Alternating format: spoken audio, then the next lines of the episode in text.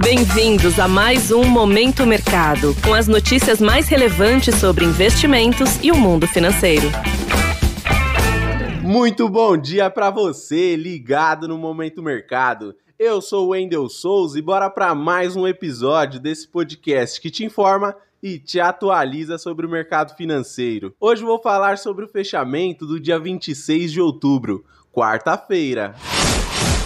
Cenário internacional. No exterior, as bolsas americanas encerraram na maioria em queda, com o S&P 500 e o Nasdaq fechando no campo negativo, puxados pelas perdas de ações de serviços de tecnologia e de comunicação, que caíram após balanços corporativos da Microsoft e da controladora da Google decepcionarem os investidores. Já o Dow Jones terminou no 0 a 0. Assim, a maioria das posições compradas, ou seja, que acreditam no avanço dos índices acionários dos Estados Unidos, foram prejudicadas. Em relação aos títulos públicos americanos, as taxas caíram com a visão de que o Fed pode reduzir o ritmo de elevação das taxas de juros nos Estados Unidos, desfavorecendo assim posições que apostam na alta das taxas. No câmbio, o índice DXY, que mede a variação do dólar frente a uma cesta de moedas fortes, acabou de em baixa, também em função à perspectiva de um Banco Central norte-americano menos agressivo em sua decisão de política monetária, contribuindo para a valorização do euro e da libra. Por fim, o petróleo terminou em alta, apoiado na fraqueza do dólar e com a divulgação de dados do Departamento de Energia americano no radar.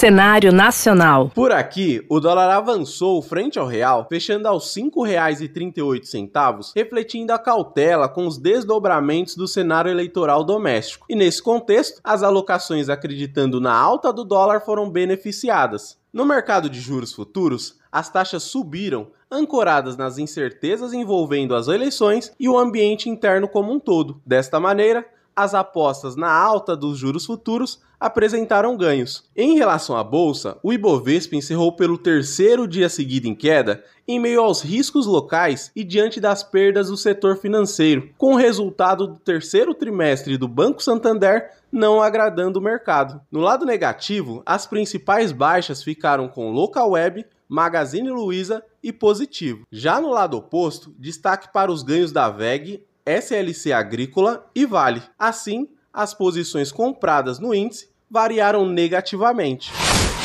Pontos de atenção. Na agenda do dia, destaque no exterior para a decisão de política monetária do Banco Central Europeu e para a divulgação da primeira leitura do PIB dos Estados Unidos no terceiro trimestre. No Brasil, acompanharemos a repercussão da decisão do Banco Central de manter a taxa Selic em 13,75% ao ano, anunciada ontem à noite depois do pregão. Além disso, conheceremos a taxa de desemprego no trimestre até setembro. Entre os balanços, destaque para os números da Apple e da Amazon lá fora e para o resultado da Vale por aqui. Sobre os mercados, agora pela manhã, as bolsas asiáticas fecharam mistas em linha ao fechamento dos seus pares no dia anterior. Na Europa, os índices estão sem direção única, com balanços e a decisão do Banco Central Europeu no radar. Por fim, os futuros em Nova York estão subindo, sugerindo recuperação, mesmo com um tombo no pré-mercado das ações da controladora do Facebook,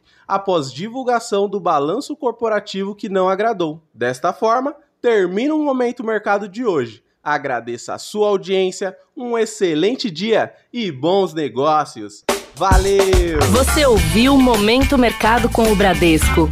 Sua atualização diária sobre cenário e investimentos.